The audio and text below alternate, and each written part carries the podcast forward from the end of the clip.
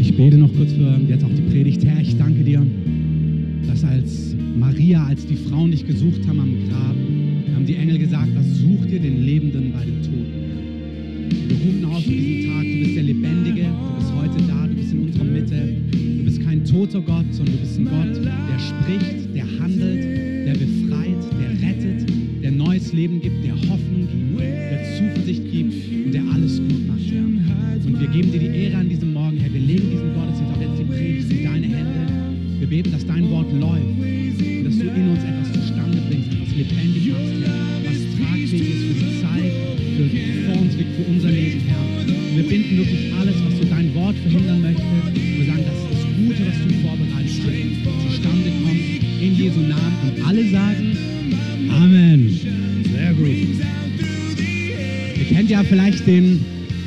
Ostergruß. Kannst gerne gleich vielleicht nochmal. Ihr kennt ja den Ostergruß. Er ist auferstanden. Sehr gut. Halleluja. Es ist ein Freudentag und wir lassen noch mal ganz kurz die Musik drin, ähm, weil ich möchte euch was vorlesen. Wir haben jetzt keinen Frühmorgensgottesdienst um 5 Uhr, weil ich glaube, da wären wir sehr klein gewesen, bei aller Liebe für den Herrn.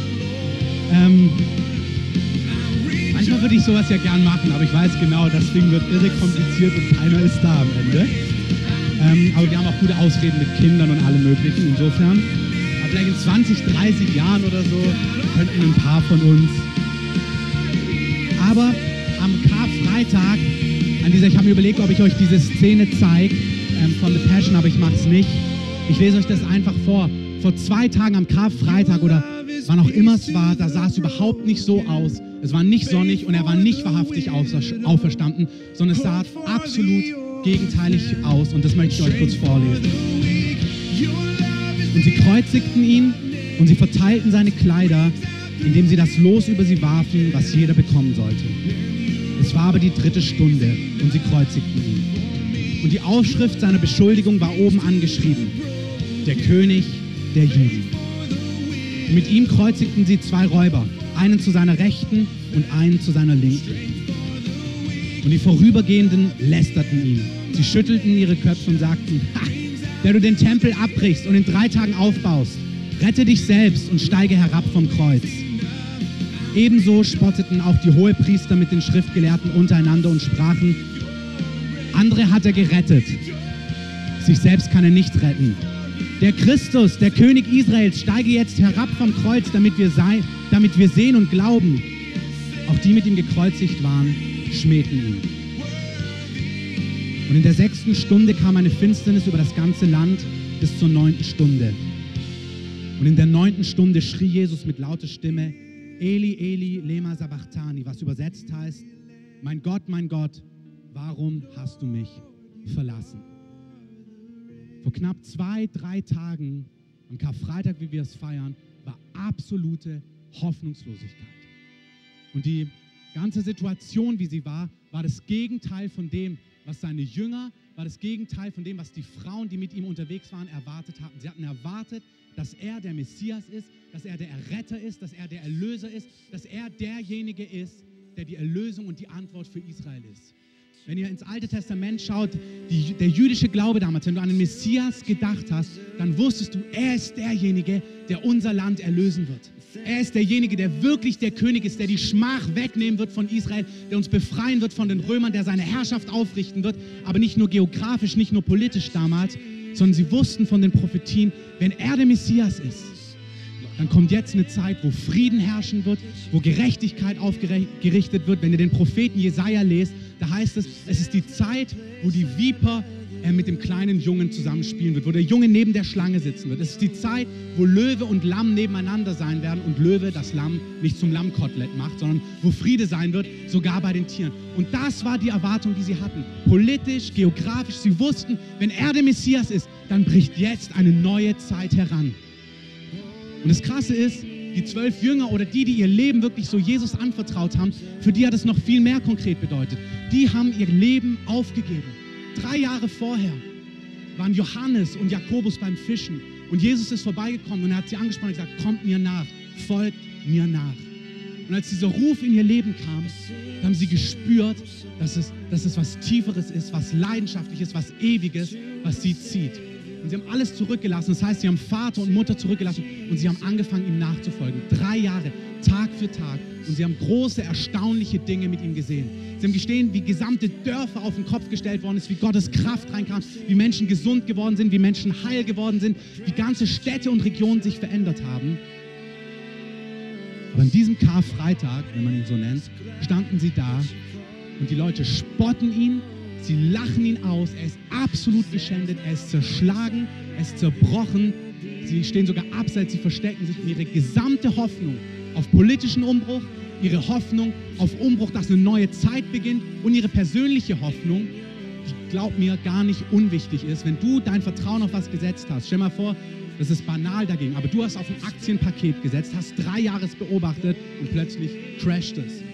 Beispiel die Telekom-Aktie. Alle investieren in die Sachen und plötzlich läuft es komplett anders. Das ist so banal im Vergleich zu dem und trotzdem kennt jeder das Gefühl, wenn du dein Vertrauen in was investiert hast, wenn du gesagt hast, ich mache mich auf in diese Richtung, ich vertraue, dass es funktioniert und plötzlich sieht die Realität komplett anders aus. Das ist, was die Jünger dort erlebt haben. Das ist, was sie gesehen haben. Es war das komplette Gegenteil von dem, was sie erhofft haben. Ich glaube, der Heilige Geist möchte uns heute Morgen sagen, dass wir es lernen müssen, diese Spannung auszuhalten, dass es Verheißungen gibt, dass es Versprechen gibt, dass es Dinge gibt, die Gott dir sagt, im Großen wie im Kleinen, und dass manchmal die Realität für einen kurzen Augenblick, manchmal für einen etwas längeren Augenblick, nicht so aussieht dass du Gott vertraut hast, dass du dich auf den Weg machst, dass du dich Gott hingibst, dass Gott dir was verheißen hat und du glaubst Gott, du setzt dein Vertrauen darauf. Vielleicht sind es große Dinge, vielleicht sind es kleine Dinge, aber du merkst, dass plötzlich die Realität komplett anders aussieht. Bei mir ist es so, vor zehn Jahren habe ich Jesus kennengelernt und eigentlich wollte ich Politik und Lehramt studieren, ich wollte Schauspieler werden, ich hatte ganz andere Pläne, also Pastor wollte ich nicht werden. Ähm, ich wollte erst Schauspieler werden. Wie gesagt, dann habe ich mich entschieden, ich gehe erst mal studieren. Und in dieser ganzen Phase hat plötzlich Gott präzise in mein Leben hineingesprochen, hat gesagt, ich berufe dich und ich berufe dich in vollzeitigen Dienst, ich berufe dich, Gemeinde zu bauen, Gesundheit, Gemeinde zu gründen in Berlin, in der Stadt, wo ich dich hingerufen habe. Und für mich war das damals eine irre Herausforderung, mich darauf einzulassen. Ich hätte lieber, also nicht ganz, es war ein unglaubliches Abenteuer, was ich erleben wollte. Und gleichzeitig habe ich mir gedacht, also ich hätte lieber sowas ganz Stabiles, wo ich einfach genau weiß, wie es funktioniert und wo ich dann ankomme. Also beides. Ich merke, ich war nicht ganz auf der Seite und ich war nicht ganz auf der Seite. Aber als ich plötzlich in der Bibelschule saß und wusste, du wirst jetzt drei Jahre hier Bibelschule machen und mir überlegt habe, dass meine ganzen Freunde aus Stuttgart jetzt Ingenieure werden und dann ein Top-Gehalt bei Bosch eines Tages haben werden oder bei Mercedes, da saß ich und habe geheult wie ein Schlosshund und habe mir gedacht, oh Gott, ich hoffe, dass das, was ich hier mache, das Richtige ist. Und ich weiß nicht, ob du das, ähm, mein Sohn ist begeistert, ähm, ich weiß nicht, wie das ist manchmal bei dir, aber in diesem Augenblick, da habe ich wirklich gehofft, Gott, ich gebe dich in mein Leben. Und es war für mich klar, es sind drei Jahre, die ich investiere. Und das musst du sein, weil ich will nicht, dass ich nach drei Jahren irgendwie, dass es floppt und dass es irgendwie eine nette Idee war, aber nicht du. Und genau das ist mit den Jüngern. Sie haben ihr Zuhause, ihre Familien zurückgelassen, sie haben ihre Boote zurückgelassen, sie haben Privilegien zurückgelassen, um andere Privilegien zu erleben. Aber an diesem Tag wussten sie nicht, wie geht es jetzt weiter. Es gibt diese Situationen in deinem und in meinem Leben immer wieder, wo wir nicht wissen, stimmt es jetzt, stimmt es, was wir gerade ähm, erleben, ist Gott da mit drin oder ist Gott da nicht mit drin, weil die Umstände, die Herausforderungen komplett unterschiedlich aussehen. Vielleicht könntet ihr mit den Kids da mit an den Rand, so weil ich merke, das macht mich ganz nervös, wenn ähm, die so laut sind, einfach da, dann hört man es da auch. Ähm, der Prediger braucht Hilfe. Ähm, es gibt eine Diskrepanz zwischen Verheißung und Realität. Wer hat Prophetien bekommen, dass Gott ihn zum Beispiel in seinem Business oder so richtig segnen wird? Also, dass du in deiner Arbeitswelt, dass Gott dich da segnen und gebrauchen will. Wer hat in die Richtung Verheißung mal bekommen? Hände hoch, hoch, hoch, dass man sieht. Gut, Einige. Ich glaube, ich kenne noch ein paar andere, aber ihr habt euch jetzt gerade nicht gemeldet, ihr habt es mir zumindest mal erzählt. Es gibt manchmal Verheißungen, wo Gott über deinem Leben Dinge ausspricht, wo er sagt, hey, ich werde dich gebrauchen in diesem Bereich, ich, ich werde dich segnen in diesem Bereich. Ähm, und plötzlich sehen die Umstände komplett gegenteilig aus. Und du fragst dich, okay, Gott, hast du das jetzt gesagt oder hast du das nicht gesagt? Du hast vielleicht die Möglichkeit gehabt, einen Festjob gehabt vor drei Jahren ungefähr, war ich unten in meiner, in, im schönen Süddeutschland, da wo die schönen Berge sind, da wo man ganz schnell zum Snowboardfahren gehen kann. Und damals waren wir hier in dieser Pionierarbeit, haben das aufgebaut und ich war begeistert von dem, was Gott hier tut. Ich war, wusste, das ist genau der richtige Platz. Und dann kam plötzlich ähm, dort ein Mann auf mich zu und hat mir ein Angebot gemacht und hat gesagt, hey, du könntest in diesem Projekt, dieses, was wir hier in der Stadt aufbauen, Geschäftsführer sein, du kriegst ein Festgehalt, du kriegst einen Geschäftswagen und so weiter und so fort. Und ich gedacht, hm, das ist ja ein verlockendes Angebot. Und in dem Augenblick ist diese Frage, wo du merkst, okay, ich wusste, aber das ist nicht das Richtige. Gott will mich hier in Berlin haben, Gott will ich, dass ich diese Gemeinde hier aufbaue, dass ich hier mit meiner Familie wohne und hier ist mein Platz. Und ich habe mich darauf eingelassen. Aber manchmal in den letzten drei Jahren gab es Phasen, wo ich mir gedacht habe, Festgehalt, Geschäftswagen, also das wäre auch nicht schlecht gewesen. Und wo ich wissen musste, Herr, egal wie gerade die Realität aussieht, du hast mich hierher berufen, du hast dieses und jenes mir verheißen und du bist kein Lügner. Amen. Gott ist kein Lügner. Oder Gott hat dir, du hast deinen Partner entdeckt. Ihr habt euch aufgemacht, ihr habt euch entschieden, ihr habt euch verlobt, ihr habt geheiratet und Gott hat euch verheißen, dass eure Ehe, da brauchst du kein spezifisches Wort vom Herrn, das ist Gottes Verheißung. Wenn du im Herrn geheiratet hast, deine Ehe soll gesegnet und satt sein.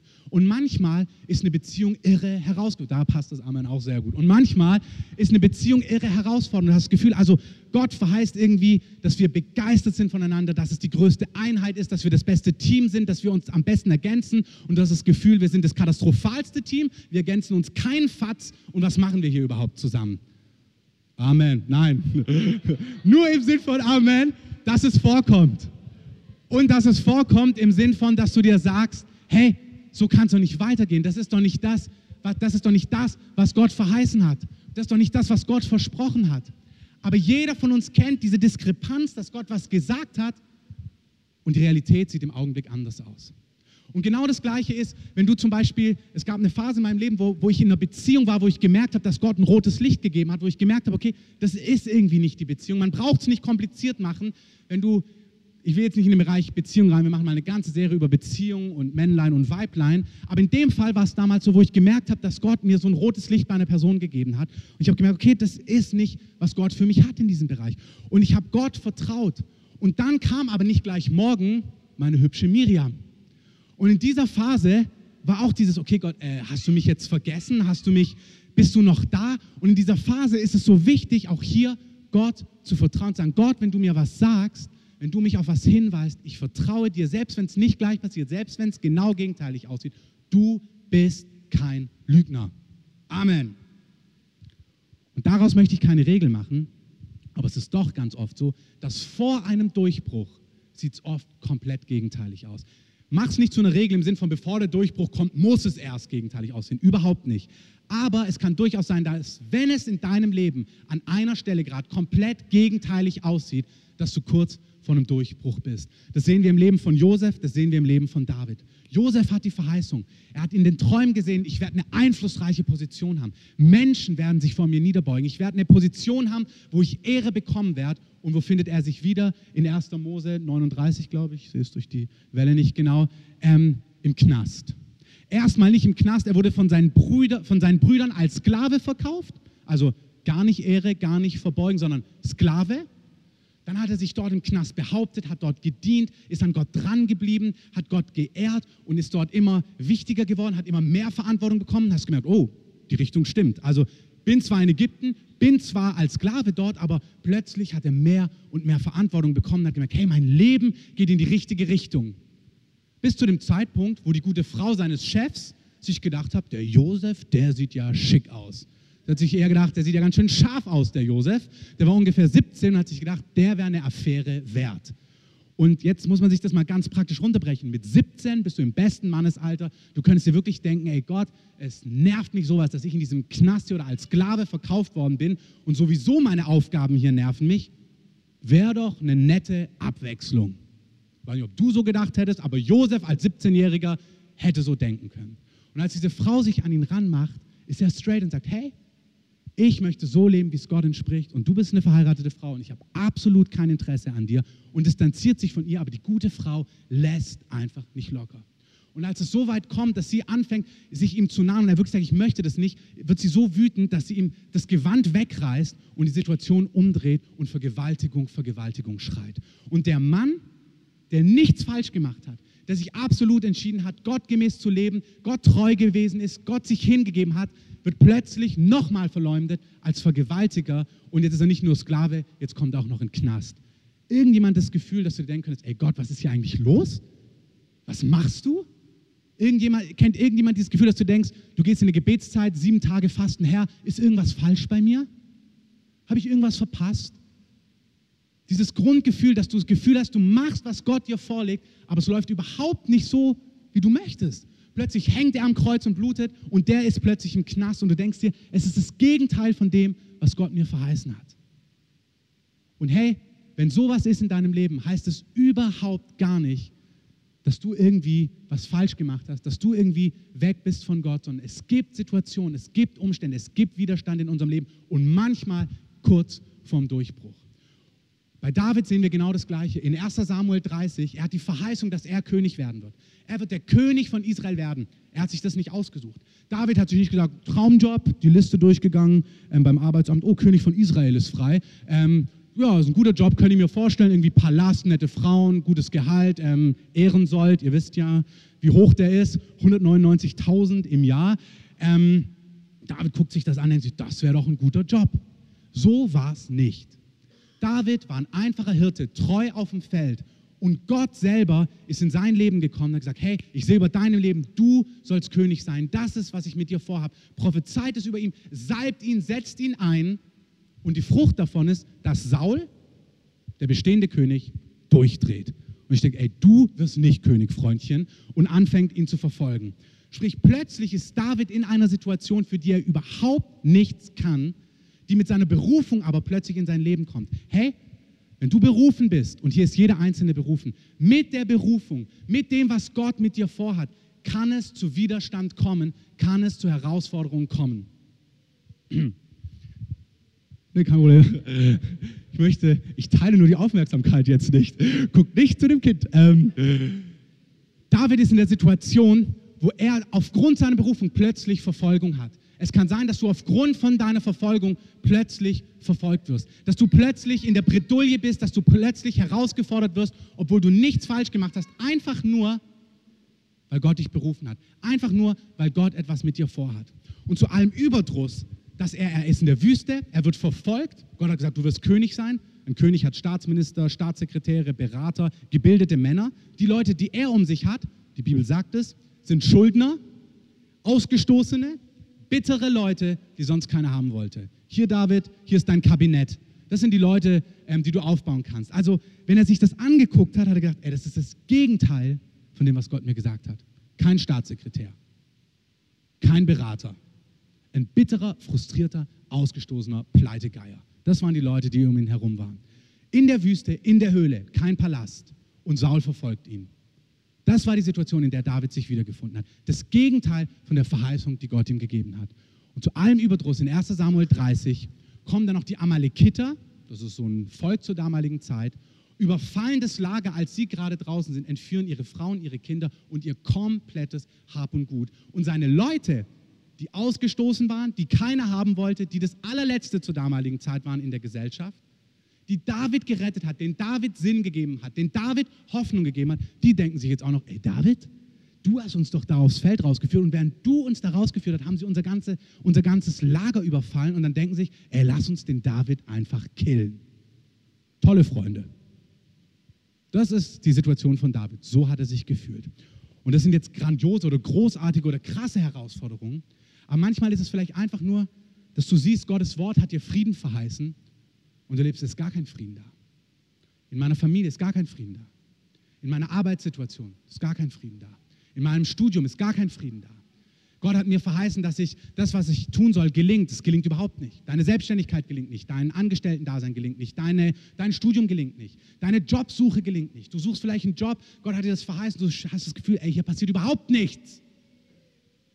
Vielleicht ist es groß, vielleicht ist es klein, aber es kann sein, Oh, das war ein Reim. Vielleicht ist das groß, vielleicht ist das klein. Aber es kann sein, ja, das war ein Reim, ähm, dass du mitten in dieser Diskrepanz bist, wo die Realität der Verheißung, die Gott dir gegeben hat, entweder prophetisch oder einfach nur durch sein Wort komplett dem widerspricht, was eigentlich Gott gesagt hat. Und in dieser Situation kommt Peirasmos. Könnt ihr euch in euer schlaues Büchlein schreiben und so tun, als ob ihr Griechisch könntet? Peirasmos ist das Wort, was die Bibel entweder übersetzt Versuchung oder Prüfung. Und du bist der entscheidende Faktor, ob diese Situation, das Warten von der, Verhe von der vom Ist-Zustand, die Diskrepanz zu dem, was Gott gesagt hat, was in dieser Zwischenzeit, wo es nicht so aussieht, was aus dieser Situation wird. Ob das eine Peirasmos-Versuchung wird oder ob das Peirasmos Durchbruch und Prüfung wird.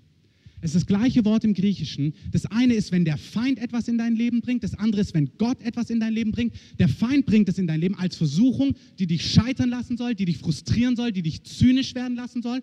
Und Gott bringt es in dein Leben, wenn es Gott zulässt oder wenn es Gott hineinbringt. Die Bibel kennt beides bringt es niemals, damit du fällst in dieser Situation, sondern damit du stark wirst in dieser Situation, dass du dich eingräbst in die Verheißungen Gottes, dass du dich festmachst um das, was du weißt, wer Gott ist, wie Gott ist, was er dir verheißen hat und die Situation nicht zum Fall, nicht zur Katastrophe wird, sondern zum Durchbruch und zum Sieg. Amen. Und die Vollmacht, die hat Gott dir und mir gegeben. Wir sind diejenigen, die entscheiden, was aus so einer Wartezeit, was in so einer Situation geschieht. Du könntest in dieser Situation ohne Problem, könnte Josef bitter und zynisch werden.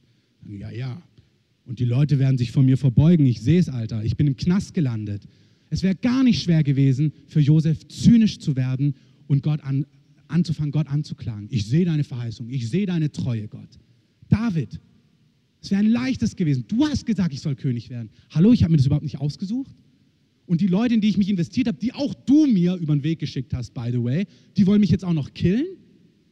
hey Gott, es wäre ein einfaches gewesen, Gott anzuklagen und zu sagen, ey Gott, mit dir will ich nichts zu tun haben.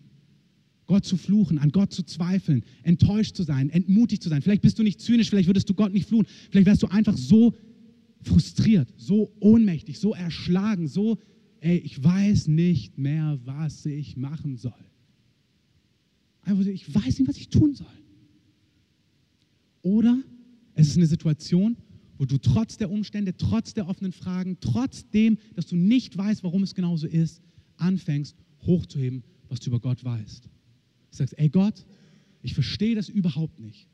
Es sieht auch nicht wirklich gesegnet aus im Augenblick, aber du bist kein Lügner. Du bist kein Schwätzer. Du bist keiner, der mich vergessen hat. Du siehst mich. Du hast mich nicht übersehen. Herr, du bist treu. Und das ist, was wir bei David sehen. In der Stelle, und das ist das Wichtige, kurz vor dem Durchbruch, die nächsten zwei Kapitel wird David König. Hey, in dieser Situation hätte er sagen können, ey, ich schmeiß das ganze Ding hin, ich werde einfach wieder Hirte. Ich kann den Job, ich mache ein Festgehalt hier, Hirte für was weiß ich was ähm, und einfach, wer will schon König von Israel sein? Ähm, ich lasse die ganze Sache. Aber David hat das Gegenteil gemacht. David hat diese Situation genommen und wenn ihr euch das durchlest in 1 Samuel 30, da gibt es einen entscheidenden ähm, Vers, da heißt es, David zog sich zurück und stärkte sich in dem Herrn, seinem Gott. Das heißt, er ist zu Gott geflohen in dieser Phase. Er hat nicht Gott angeklagt, sondern er wusste, hey, mein einziger Verbündeter, der, der 100 pro nicht gegen mich ist, ist wer? Oh, das war viel zu leise. Nochmal, wir machen nochmal den Test. Das, das müssen wir wissen. Das ist ja das Eins zu Eins. Der Einzige, der 100% auf meiner Seite ist, der Einzige, der mich 100% nicht fallen lässt, der Einzige, der 100% treu ist, ist wer? Fast. Ist Gott.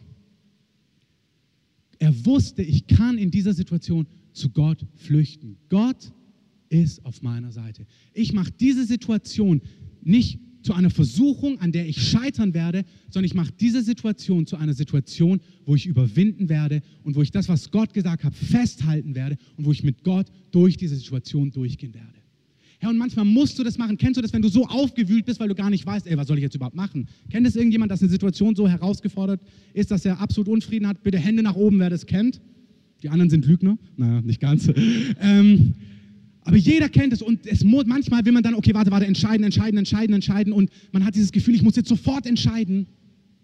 Das Wichtigste ist, dass du lernst, zu Gott zu flüchten und erstmal wieder Frieden zu bekommen und zwar ohne Antwort. Einfach Frieden, weil du die Stimme hörst, die dir sagt, hey, ich bin da. Und erst wenn du den Frieden hast, kannst du wieder klar hören, links oder rechts. Sonst sind wir so, äh, äh, und dann handeln wir einfach. Aber wir sollen nicht einfach aus Angst, aus Stress, aus Druck handeln. Wir sollen erst Frieden haben. Und wenn der Friede wieder da ist, dann sollen wir Entscheidungen treffen. Das ist wirklich ein Geheimnis, sonst machen wir Fehler. Wer auf Fehler, auf Angst reagiert, macht meistens wieder einen Fehler und landet in noch einem größeren Fehler. Es ist wirklich wichtig, dass du dir den Augenblick, den Tag, den halben Tag, die Stunde, die fünf Minuten, umso geübter du wirst, umso schneller geht's. Umso herausfordernder ist manchmal, bei mir gab es Phasen, da habe ich wirklich, da hat es Tage gebraucht, bis ich den Frieden wieder hatte, weil ich wusste auch gar nicht, was das Problem ist. Ich habe nur gespürt, Klops.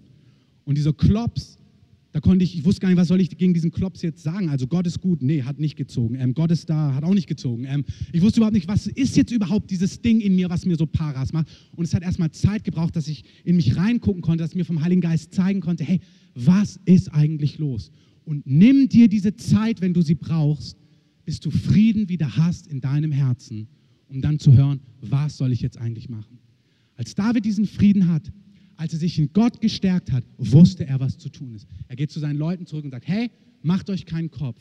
Wir werden sie einholen, wir werden gewinnen und wir werden alles zurückholen, was sie uns weggenommen haben. Und genauso geschieht es. Er hat Mut, er kann Leitung übernehmen, er kann die Menschen gewinnen, er nimmt sie in eine Richtung mit, sie gewinnen gegen die Feinde, sie bekommen nicht nur zurück, was sie hatten, sondern sie bekommen noch Beute von ihren Feinden dazu zurück. Hey, wenn du dich richtig positionierst und an solchen Stellen in Durchbruch hineinkommst, bekommst du nicht nur zurück, was dir gestohlen worden ist, du bekommst noch Beute. Amen. Das ist ganz wichtig. Du bekommst nicht nur zurück, was dir weggenommen worden ist, du bekommst geistlich gesehen noch darüber hinaus. Du bekommst Beute, der Durchbruch bringt noch mehr Segen. Wir entscheiden, ob eine Situation eine Versuchung wird, die zum Fall uns führt, oder ob es eine Situation wird, die uns zum Durchbruch und zum Sieg führt.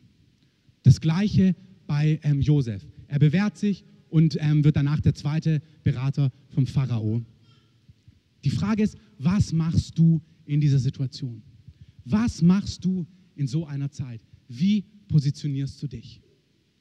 Abraham, als letztes Beispiel, bevor wir zum ähm, letzten Punkt kommen, was das für uns konkret heute bedeutet, hat eine Verheißung, dass er ein Kind bekommen wird. Und der gute Abraham wird immer älter. Und es heißt im Römerbrief, dass er seinen eigenen Körper angeschaut hat. Und sein Körper wurde immer älter, immer runzliger, immer nicht mehr so, dass du dir denkst, dass da jetzt noch ein Kind geboren wird. Das heißt auch, er guckt seine Frau Sarah an. Er hat sie angeschaut und vom Natürlichen sah es wirklich nicht so aus, als ob da jetzt noch ein Kind entstehen könnte. Und jeder weiß, was du dann machen kannst. In so einer Situation kannst du anfangen, ey Gott, wir adoptieren oder hey Gott, wir machen dieses oder jenes oder keine Ahnung. Du könntest dir tausend Ideen ausdenken. Du könntest anfangen, Gott anzuklagen, warum er so lange braucht. Aber im Römerbrief heißt es, dass Abraham nicht schwach wurde im Glauben, dass er nicht angefangen hat zu zweifeln, sondern dass er stark wurde im Glauben. Hey, Du hast den Schlüssel, stark zu werden im Glauben. Du bist derjenige, der, die, der den Schlüssel von Gott bekommen hat, dass du aufgebaut werden kannst im Glauben. Und da heißt es, wie hat er das gemacht? Indem er Gott die Ehre gab und indem er sagte, Gott wird das, was er verheißen hat, auch zu tun. Oh, schwieriger deutscher Satz. Er, wird das, er kann das tun, was er verheißen hat. Er kann das tun und er wird das tun, was er mir versprochen hat. Wenn du Verheißungen in deinem Leben hast, große oder kleine, prophetische oder weil du es im Gottes Wort erkennst und die Gegenwart nicht so aussieht, wie Gottes Wort es sagt. Gott gibt dir die Verantwortung und sagt, mach aus dieser Situation eine Situation, die zum Durchbruch führt. Gib mir die Ehre, indem du festhältst, dass das, was ich verheißen habe, dass es zustande kommt. Amen. Du sollst das festhalten, was Gott dir gesagt hat. Im Bereich Partnerschaft, im Bereich Kinder, im Bereich Beruf, im Bereich, was Gott für dich ein Mandat hat, für eine geistliche Berufung hat. Halte fest, was Gott zu dir gesagt hat.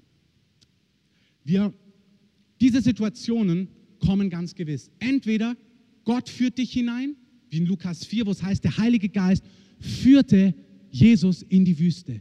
Wer führt ihn in die Wüste? Der Heilige Geist. Es kann sein, dass der Heilige Geist dich in Situationen bringt, wo genau diese Prüfung kommt. Von Gott her ist es eine Prüfung. Weißt du, warum Gott diese Prüfungen bringt? Es ist wirklich so, es ist wie so ein Check bei einer Bauphase. Wenn er wie stell dir vor, du baust ein Haus und du hast das erste Stockwerk gebaut, die ersten Mauern. Es ist wie so ein Test, wo er testet, ist das stabil, bevor das nächste drauf gebaut wird. Guck mal, mit steigender Verantwortung, als David König geworden ist, da wurden die Probleme nicht weniger, glaub mir. Damals hat er nur eine kleine Gang gehabt, dann war er plötzlich König. Die Fragen, der Frust, die Herausforderungen, die wurden mehr. Und Gott hat ihn gecheckt, der, der Teufel will dich zu Fall bringen in dieser Situation. Gott in Liebe will prüfen, wo du stehst. Du sollst es sehen, er weiß es ja schon. Und er soll es sehen, aber er weiß es. Aber du sollst ganz real sehen, wo du gerade stehst im Leben. Du sollst wirklich sehen, wie gehst du denn um in Herausforderungen? Wie gehst du denn um, wenn es frustrierend ist? Rennst du dann von Gott weg? Fängst du an, dir selber zu helfen? Fängst du an, Gottes Wege zu verlassen und sagen, ich hol's mir selber? Oder fängst du an, in, in, in Depression zu verfallen? Fängst, fängst du an, eigene Dinge zu machen? Oder hast du gelernt, dich in Gott zu bergen und zu Gott zu flüchten? Und diese Prüfung, Gott möchte dir zeigen, was in deinem Herzen ist. In diesen Phasen möchte Gott sagen, hey, ich möchte, dass du siehst, was in deinem Herzen ist. Hey, und was ist, wenn da eine Katastrophe ist? Was ist, wenn du merkst, wow, ich flüchte ja gar nicht zu Gott. Ich renne ja weg von Gott. Ich mache ja selber. Ich begebe mich auf Abwege. Ich fange an, Gott anzuklagen. Hey, wenn du das entdeckst in deinem Herzen, dann sei damit wahrhaftig vor Gott. Und sag, Gott, ich merke in solchen Situationen, boah, ich flüchte mich überhaupt nicht zu dir. Ich erstarke überhaupt nicht im Glauben. Ich erstarke in Depression und in Ohnmacht. Wenn es so ist bei dir, sei wahrhaftig vor Gott. Schwamm nicht drüber, sondern bring's vor Gott. Sag, ey Gott, ich merke, in dieser Situation, in dieser Prüfung, ich sehe, was in meinem Herzen ist. Bring's vor Gott. Ich, ich habe gemerkt, was ich getan habe. Ich habe gemerkt in dieser Situation, was in meinem Herzen ist. Es ist liebevoll von Gott, dass er diese Prüfung zulässt, dass er kurz checkt, kannst du mehr Gewicht tragen, damit der nächste Bau draufkommt, damit die nächste Etage erbauen kann in deinem Leben. Wenn du merkst, du hast die Prüfung nicht bestanden, ist gar kein Problem bei Gott.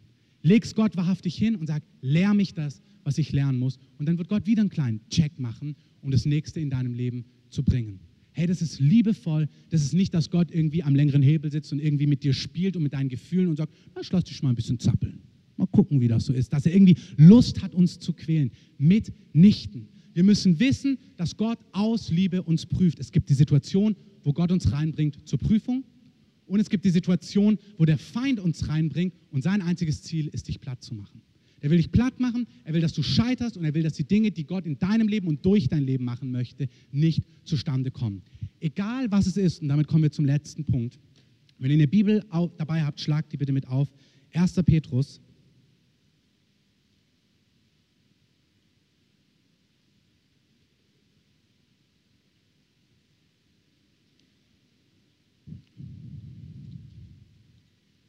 Fünf, Vers 6.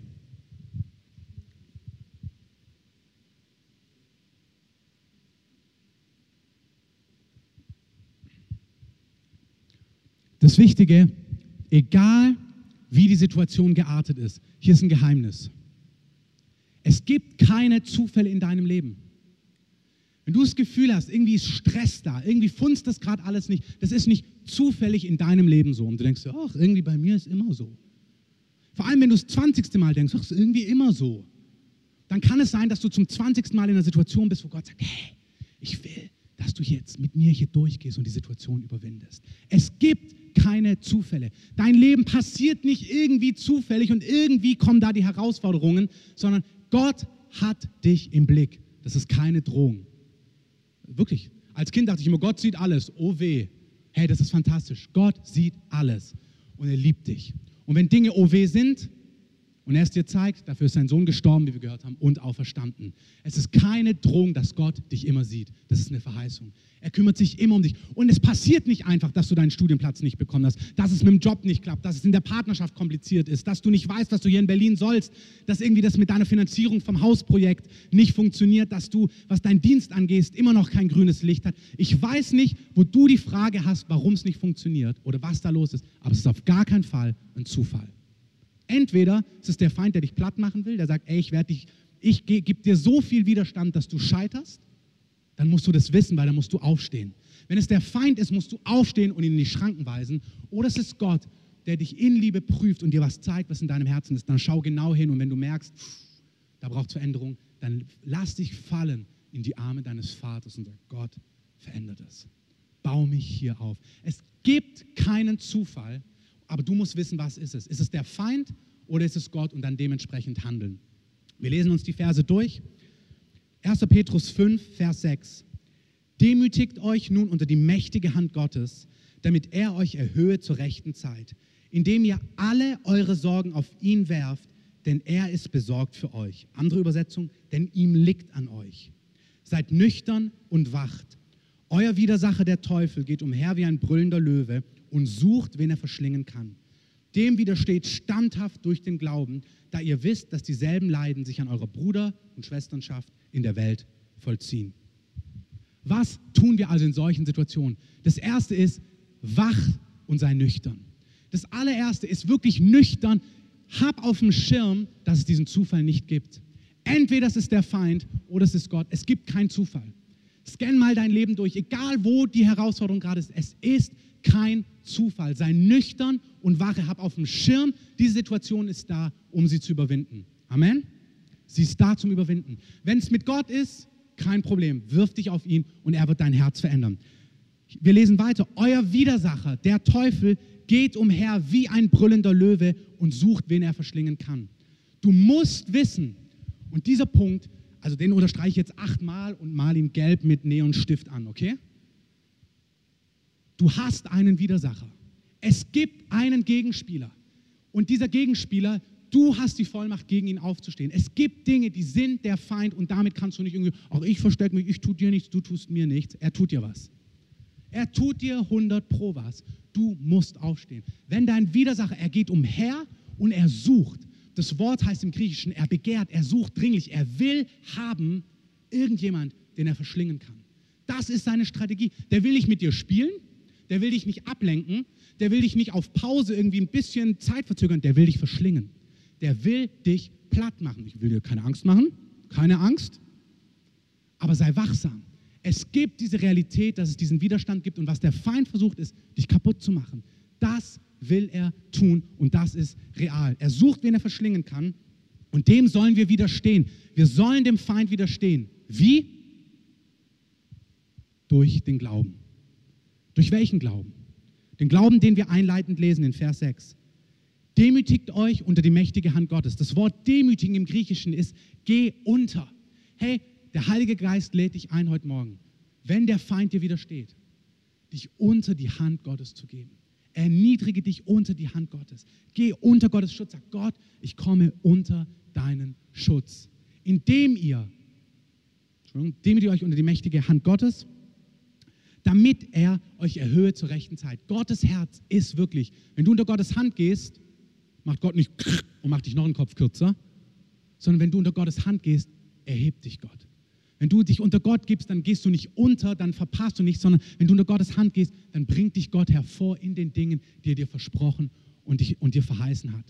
Demütigen in diesem Kontext bedeutet nach Vers 7, indem ihr demütigt euch, indem ihr all eure Sorgen auf ihn werft.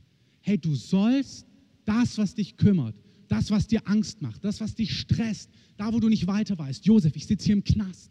Du hast gesagt, dass du mir eine Position geben wirst von Ehre. Wieso sitze ich hier im Knast? Wieso wurde ich versucht? Ich habe mich für, zu dir positioniert. Jetzt ist es noch schlimmer.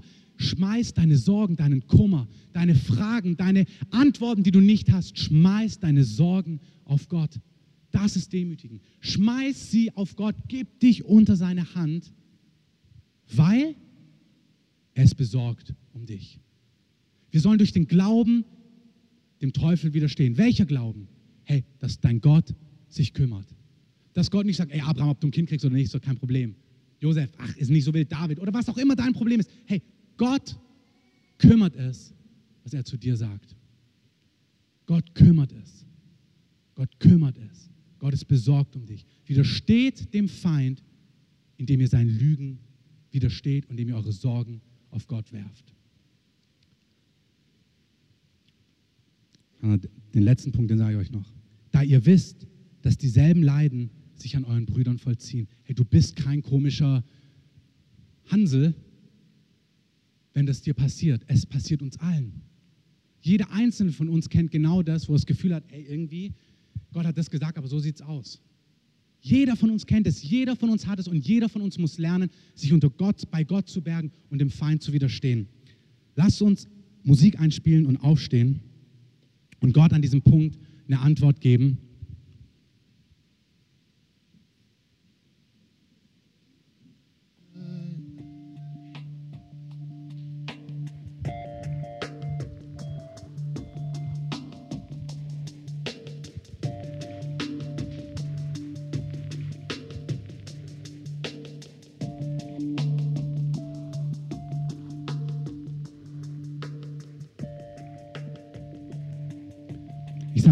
Denn ein Teil ähm, wirklich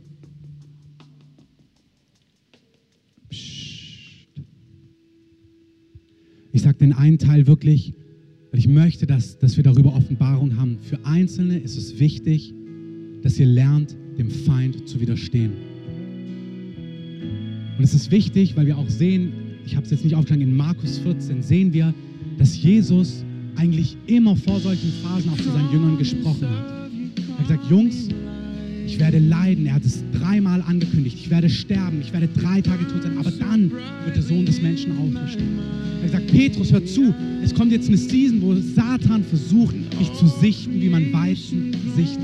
Aber ich habe für dich gebetet. Das heißt, er bereitet vor, bevor solche Seasons kommen. Er sagt, hey, sei wachsam.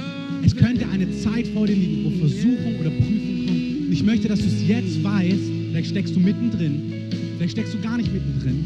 Aber es gibt Situationen, wo Gott davor sagt, ich möchte, dass du in dieser Zeit nicht erschüttert wirst, sondern dass du in dieser Situation, dass es nicht eine Versuchung wird, die dich zu Fall bringt, sondern dass es eine Situation wird, die eine Prüfung ist, die dich zum Durchbruch bringt in. Für Einzelne ist es wirklich eine Season, wo deine Reaktion mitentscheidet, ob etwas zum Durchbruch kommt in deinem Leben. Heiliger Geist, ich bete,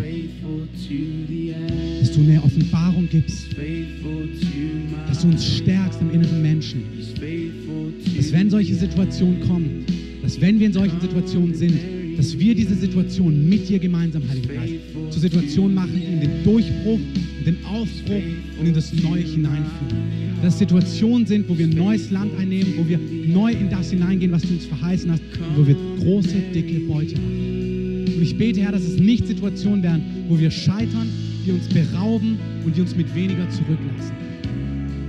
Heiliger Geist, ich bete, dass du mit dieser Klarheit, auch mit dieser Dringlichkeit auf uns kommst, dass wir spüren, wie real das ist und was für eine entscheidende Rolle wir dabei spielen, Herr.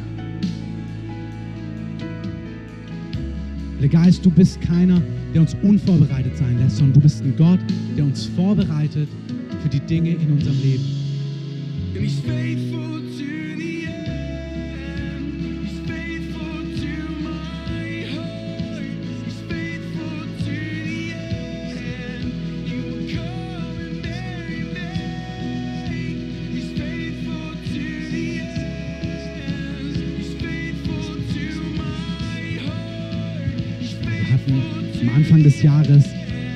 Gesamtleiter hier ein Treffen, wo Gott gesagt hat, es ist wirklich ein Jahr des Durchbruches, aber der Feind wird ins Angesicht brüllen. Und wenn er brüllt, berge dich unter Gottes Hand. Nimm du Verantwortung und werd nicht zynisch, werd nicht anklagen, geh nicht weg von Gott, renn nicht weg, begib dich nicht auf Abwege, sondern renn in Gottes treue Arme.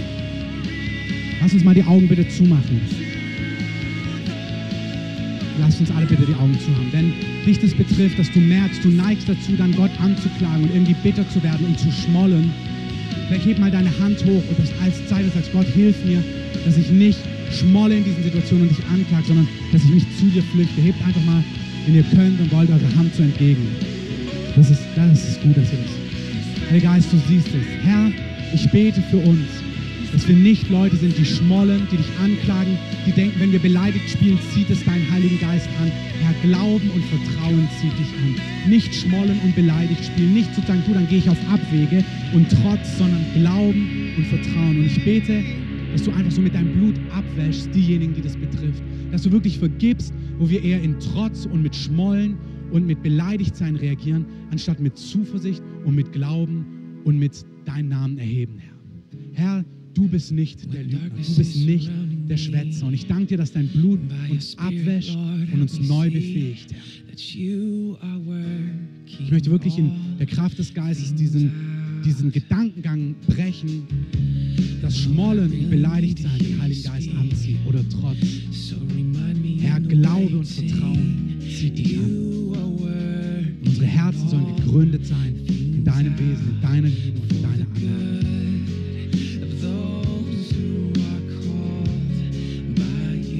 Beenden den Gottesdienst mit dieser Frage.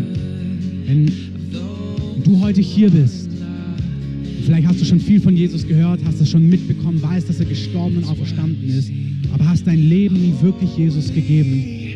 Heute ist ein Tag, ja, noch einmal weiterklicken, heute ist ein Tag, wo du dein Leben Jesus geben kannst. Und die Schrift sagt, wer in seinem Herzen glaubt, dass er gestorben ist am Kreuz und auferstanden ist, dass Gott Vater ihn auferweckt hat, wer das in seinem Herzen spürt und glaubt, und wer mit seinem Mund sagt, ja, das glaube ich und das will ich, und sagt, Herr, Jesus, du sollst der Herr meines Lebens sein, der bekommt, ein, e- der bekommt ewiges Leben und der wird gerettet. Und es ist ein Tag, wo Gott dieses neue Leben gibt, wo Gott zu Einzelnen spricht, wo du im Herzen spürst, dass er dich zieht. Dass du nicht aus Zufall da bist, sondern dass er dich zieht in Liebe und sagt, hey, du weißt in deinem Herzen, dass ich gestorben bin für deine Schuld und auferstanden bin. Wenn du willst, kannst du mir dein Leben heute geben, kannst dein Vertrauen in mein Opfer legen, kannst mich als deinen Herrn annehmen. Ich möchte einfach beten, wenn dich das betrifft.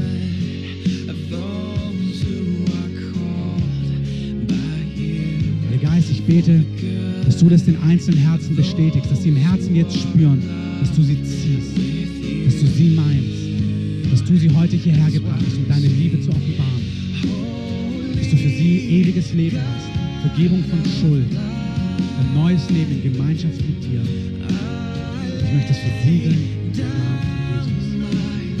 Wir sprechen Segen aus über uns allen, deinen Schutz und dein Gelingen in dieser Woche. Ja, dass wir im Vertrauen und im Glauben wachsen, dass du der Wahrhaftige bist, der treue Gott.